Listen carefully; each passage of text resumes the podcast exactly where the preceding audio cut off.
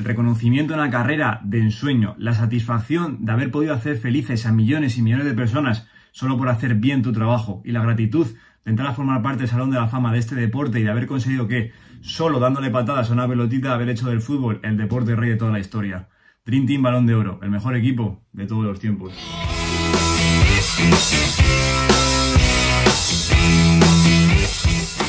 Siempre que en alguna reunión familiar o de amigos, sobre todo cuando entran en la discusión, eh, sobre todo gente de diferentes edades y generaciones, y empiezas a discutir sobre quiénes podrían entrar a formar parte del mejor equipo de la historia, pues bueno, siempre se genera algún tipo de discusión y de polémica sobre este es peor, este es mejor, este debería entrar, este no, este ha sido más regular, este menos, más balones de oro, menos balones de oro, en fin, millones y millones de criterios en los que ninguno nos podremos nunca de acuerdo.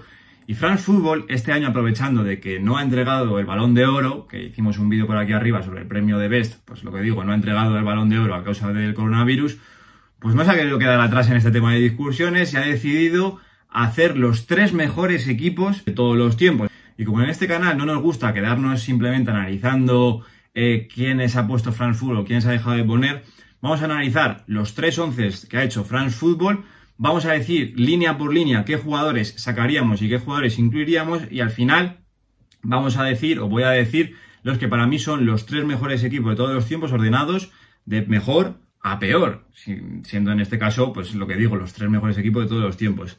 Lo que quería recalcar es que eh, vamos a usar, eso sí, el sistema que ha utilizado France Football, que en este caso es un 3, 4-3, un poco falso, porque bueno, ellos han puesto tres defensas, pero no tres defensas centrales, sino que han puesto un central, un lateral derecho y un, lateral izquierdo. Luego, eh, en los mediocentros, que hemos dicho que son cuatro, pues bueno, son dos mediocentros en sí, mediocentros de toda la vida, y los que están por delante son mediocentros ofensivos. Y luego ya los de arriba conformarían lo que son tres delanteros o dos extremos y un delantero, gente que suele actuar en el último tercio de, finalización del terreno de juego. Entonces, si os parece bien, vamos a empezar nombrando los que son los tres equipos que ha plasmado France Football, que para ellos son los mejores equipos de todos los tiempos.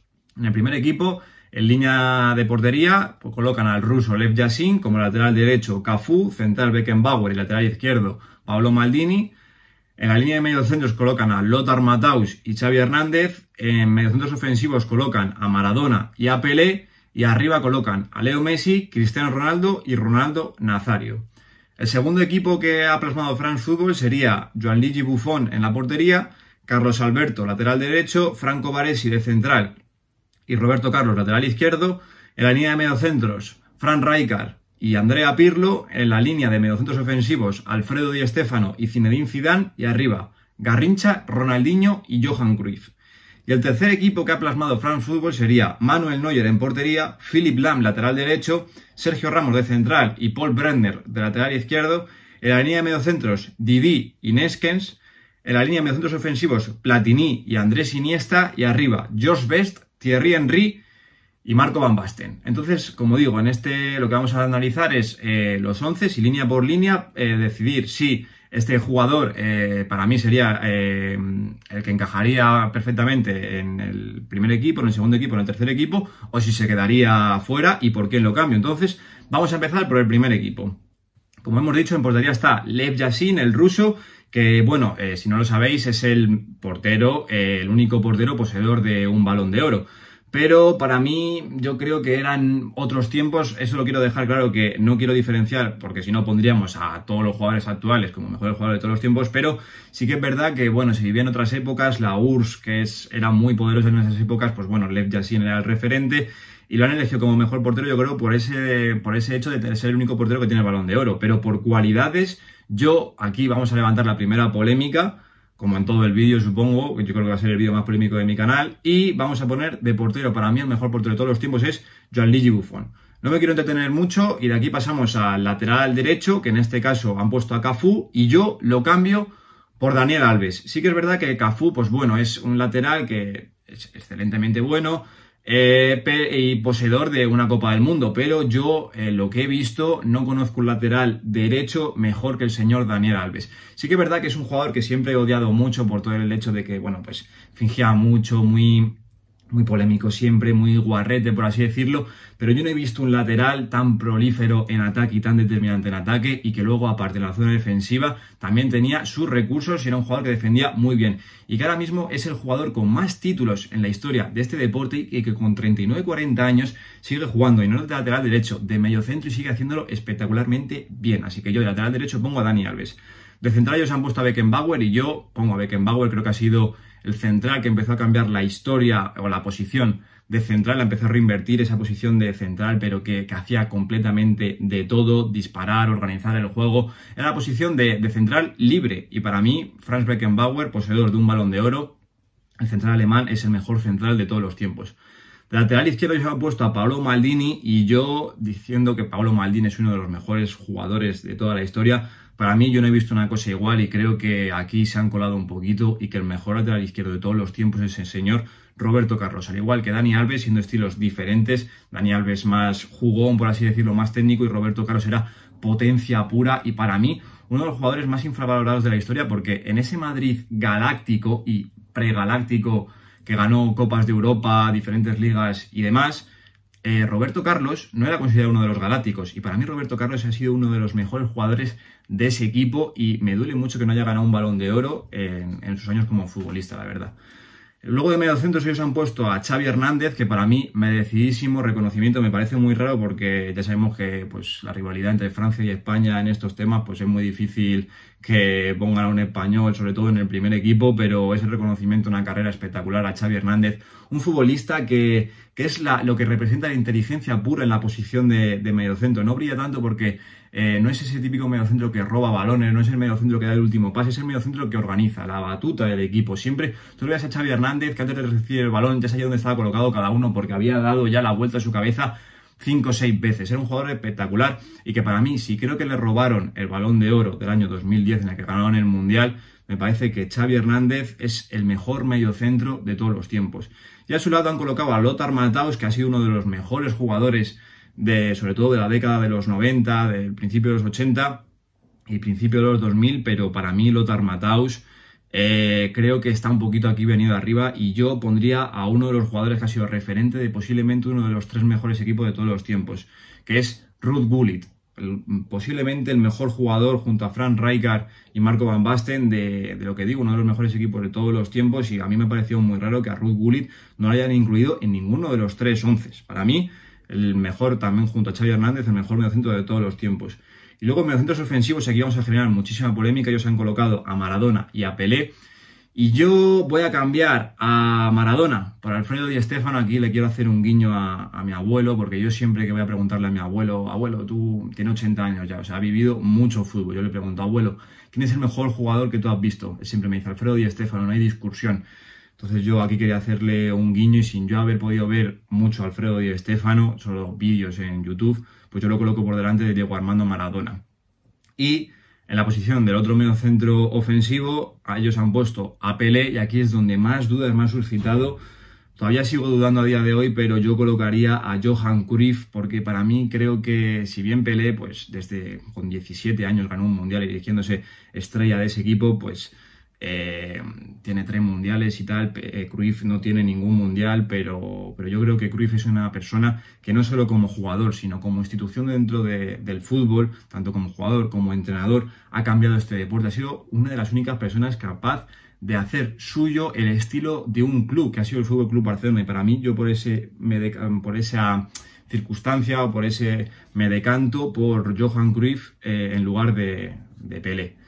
Y luego la línea de delanteros, pues no hay discusión. Cristiano y Messi para mí son los dos mejores jugadores de toda la historia, más que nada por rendimiento prolongado en el tiempo. Son ya pues, un porrón de años, 15 años, siendo los mejores cada año del mundo, peleándose siempre los balones de oro. Ahora ya estamos viendo un poco de decadencia en ambos dos y aún así en decadencia siguen siendo prácticamente los mejores y siempre están en la eterna. Para mí no hay discusión, no pongo de momento a uno por encima de otro, no es, no es en este vídeo en el que lo voy a hacer Cristiano y Messi me parece bien. Y luego arriba han puesto a Ronaldo Nazario. Aquí pues también se ha suscitado mucha polémica. Se puede haber metido aquí a Di Stefano, pueden haber metido aquí también a Cruyff, a Marco Van Basten. Para mí yo no he visto una cosa igual a la hora de definir de talento junto a un físico espectacular en la figura de un jugador y si estamos hablando de delantero centro, para mí no hay otro mejor que Ronaldo Nazario. Ya lo analizaremos en mi canal porque, porque yo con este jugador tengo muchas cosas que hablar. Así quedaría conformado los cambios del primer equipo. Si pasamos al segundo equipo, ellos en portería han puesto, aquí hay numerosos cambios porque ya hemos incluido muchos en el primer equipo, y ellos han puesto de porteros a Gianluigi Buffon, nosotros lo hemos subido eh, al primer equipo como mejor portero de todos los tiempos, y para mí, yo aquí no bajo a Lev Yassin, sino que yo aquí coloco a Iker Casillas. Aquí está ya la diferencia entre que a mí me parece mejor, si Buffon o Casillas, pues sí, me parece mejor Buffon. Sí que es verdad que ahora con todo el tema de Casillas del documental, de colgar las alas, y demás, pues sí que me está haciendo recordar mucho todos esos momentos de Iker Casillas, pero creo que por condiciones de portero, Buffon es mejor portero y sobre todo por carrera. Cuando eh, Buffon empezó a jugar, Casillas todavía no había empezado y Casillas se ha retirado por temas extradeportivos, lógicamente, porque no le permiten seguir jugando ese infarto al corazón, no ha, no ha, podido seguir, pero Buffon sigue jugando, sigue ahí. Y para mí es lo que, junto con las cualidades de portero, para mí me lo hacen colocar por delante de Iker Casillas. Aún así, Casillas me parece un portero que en momentos clave ha sido fundamental. Eh, es ese portero típico que tiene la magia para ganar torneos. Y eso lo tenía Iker Casillas. Para mí, el segundo mejor portero de todos los tiempos. De lateral derecho se han puesto a Carlos Alberto, un muy buen lateral, la verdad, uno de los mejores de, la historia eh, que jugaba en el Santos de Pelé y en la Brasil de Pelé, igual que el campeón del mundo en varias ocasiones, pero yo aquí bajo al que anteriormente hemos nombrado, a Cafú.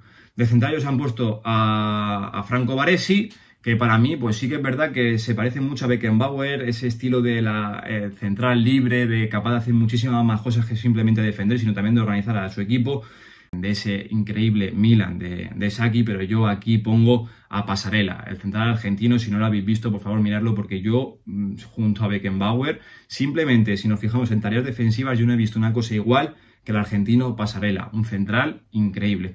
Y de, lateral izquierdo se han puesto a Roberto Carlos, yo lo subí al primer equipo, y yo aquí del primer equipo bajo a Paloma Maldini, no voy a dar más explicaciones.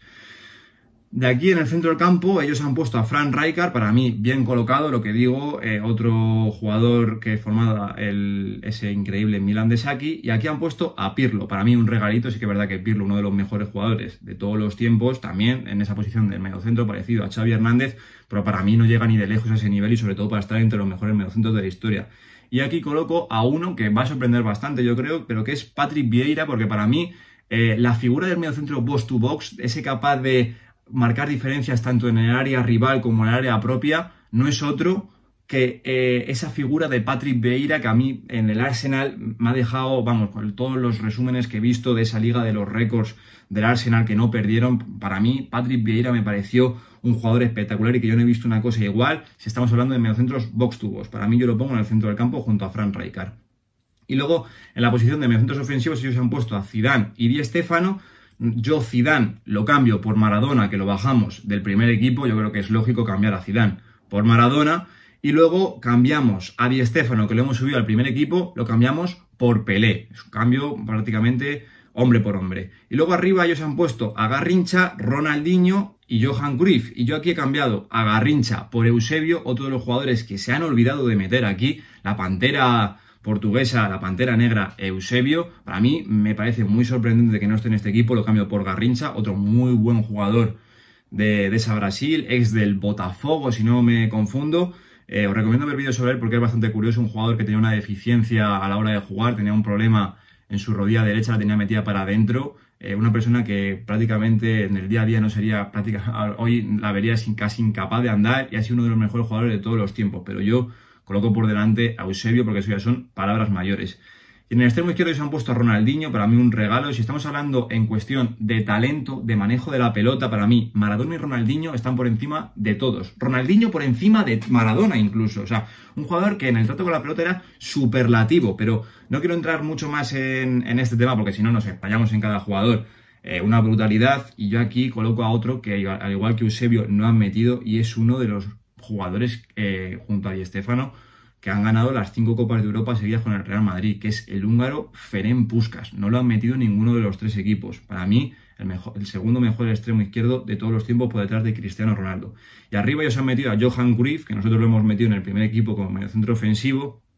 Y aquí coloco a Marco Van Basten, poseedor de tres balones de oro, al igual que, como estamos repitiendo mucho en este vídeo, al igual que Rijkaard, que Gullit, pues Marco Van Basten, posiblemente la figura de ese Milán de Saki, lo que digo, poseedor de tres balones de oro, y para mí, después de Ronaldo Nazario, ha sido el mejor delantero de todos los tiempos.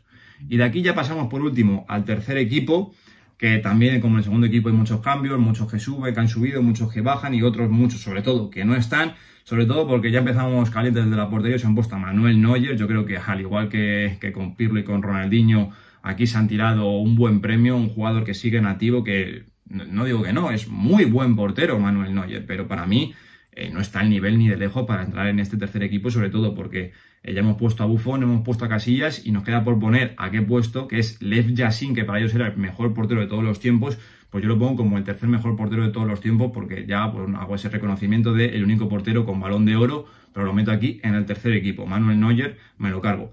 De lateral derecho se han puesto a Philip Lam, para mí muy buen lateral, la verdad tanto lateral derecho, lateral izquierdo y también jugando en esa posición de medio centro, muy parecido a, Joshua Kimmich, que lo estamos viendo en la actualidad, pero para mí yo creo que se queda muy lejos de, los Dani Alves, Cafú y sobre todo el que ellos han metido en el segundo equipo, que es Carlos Alberto. O sea, eh, yo creo que estamos hablando de palabras mayores en la posición de lateral derecho. Ellos han puesto por delante para em, dejar un poco claro, ellos han metido a Cafú como mejor lateral derecho, Carlos Alberto como segundo y Lam como tercero. Han dejado fuera a Dani Alves, para mí una locura. O sea, pongo a Carlos Alberto como el tercer mejor lateral de todos los tiempos.